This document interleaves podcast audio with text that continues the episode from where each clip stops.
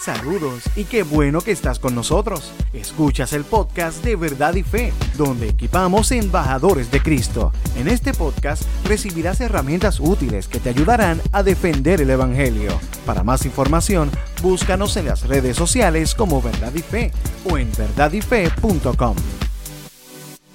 Saludos y bienvenido a este nuevo episodio de Verdad y Fe. Yo soy Rick Lipset, director de este Ministerio de Apologética Cristiana Recuerda que puedes enviar tus preguntas a nuestro correo electrónico para poder contestarlas. Nuestro email es preguntas@verdadife.com. Y hoy quisiéramos discutir eh, una de las evidencias a favor de la existencia de Dios, específicamente el argumento moral a favor de la existencia de Dios. Eh, cabe mencionar que eh, hay varios, varias versiones del argumento moral a favor de la existencia de Dios, hoy vamos a estar eh, defendiendo o explicando uno de ellos. Pero puedes ir a nuestra página de internet en verdadyfe.com para, para obtener más herramientas, para obtener los otros argumentos a favor de la existencia de Dios. Allí están en nuestra página de internet. Y este argumento a favor de la existencia de Dios está, está establecido a, modo de, de premisas y conclusión. Hay dos premisas y una conclusión. Si las dos premisas son ciertas, pues la conclusión es inescapable, tiene que ser cierta. Premisa 1. Si Dios no existe, no existen deberes morales ni valores morales objetivos. Premisa 2. Existen deberes morales y valores morales objetivos. Conclusión. Por lo tanto, Dios existe. Entonces habría que defender las premisas para ver si son, son verdaderas, si son ciertas, para entonces eh, aceptar la conclusión como cierta. Y sobre la primera premisa de que si Dios no existe, no existen deberes morales ni valores morales objetivos, eh, podríamos decir que si Dios no existe, no hay una medida fija moral que defina lo que es correcto. Si, si Dios se quita, si no existiera Dios, no hay un estandarte fijo objetivo de donde salen todos los valores morales, sino que vendrían siendo opiniones o, cosas que los seres humanos prefieren, pero no habría un, baluarte objetivo que podríamos apuntar todo, que nos indique lo que está bien o que nos indique lo que está mal. No tendríamos ninguno de los dos. Además de eso, eh, no tendríamos una explicación satisfactoria de por qué eh, alrededor de la, a, través de la historia humana hemos notado eh, cómo en diferentes países, en diferentes tribus, en diferentes etnias han tenido unos valores morales que, que, todos tienen en común, que no están de acuerdo que, por ejemplo, se asesine a la gente. Hay algunos valores morales que son comunes en todas las civilizaciones y entonces nos tendríamos que preguntar de dónde lo sacaron. Pero tendríamos que explicar eso y, que, Dios esté, la existencia de Dios explica esa existencia de valores morales objetivos que diferentes culturas, diferentes civilizaciones, todas han abrazado como correctas.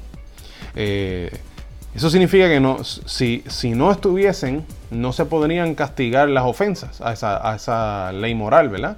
si, la moralidad no fuese objetiva, no se, puede, no, no se podrían castigar al ofensor, porque no habría eh, ley moral, serían preferencias morales. Si Dios no existiese, y entonces los valores morales objetivos tampoco existen, significa que no habría manera de medir quién hace el bien o el mal. O sea que no podríamos decir que las acciones de Adolfo Hitler fueron malas y las eh, acciones de María Teresa de Calcuta fueron buenas. No habría manera de definirlo porque no tendríamos un estandarte objetivo a que, que todos podríamos observar y usarlo de medida. Si Dios no existe, eso desaparece. Por ejemplo, no podríamos a nuestros hijos, no podríamos felicitarles por sacar buenas notas, pero tampoco podríamos regañarles si sacan una mala nota, porque no habría estandarte objetivo del bien. Simplemente serían preferencias del ser humano. Entonces, sobre la segunda premisa, que es existen deberes morales y valores morales objetivos, podríamos decir eh, varias cosas. Por ejemplo, hay, hay valores morales en que todos estamos de acuerdo sin importar nuestro trasfondo. Eh, por ejemplo, podemos, podemos todos estar de acuerdo de que torturar a una persona por diversión está mal. también podríamos todos estar de acuerdo que violar sexualmente a alguien está mal. Eh, eso es, esto es un, principio universal en nuestro planeta, en cualquier sociedad.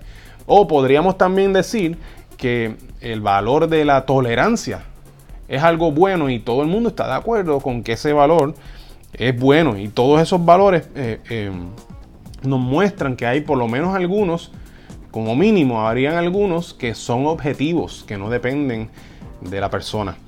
Eh, también eh, sería imposible hacer reformas morales, sería imposible eh, batallar a favor de, los derechos civiles, por ejemplo, y hacer una reforma.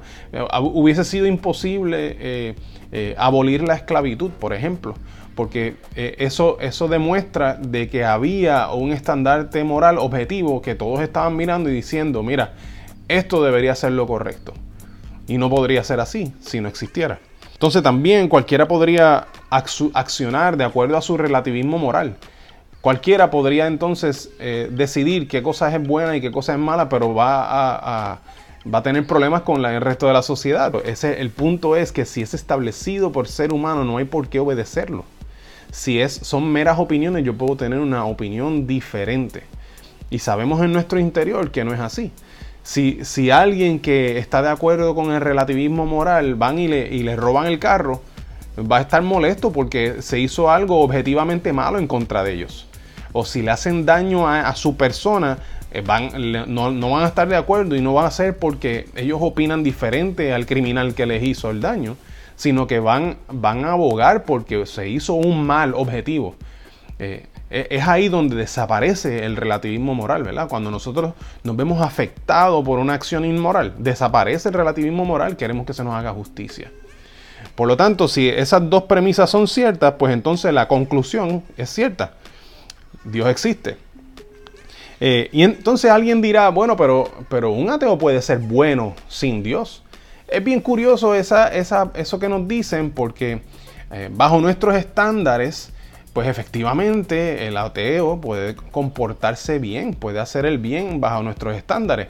Lo que pasa es que el bien no existe si Dios no existe. No es que tenga la, no tenga la capacidad de portarse bien. Sí, se puede portar bien, pero es que el bien no existe si Dios no existe porque no hay algo objetivo, sino que el ateo se estaría comportando de acuerdo a nuestras preferencias.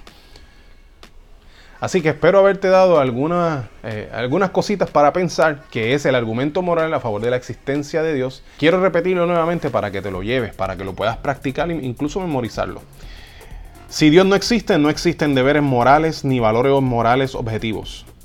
Existen deberes morales y valores morales objetivos, por lo tanto, Dios existe.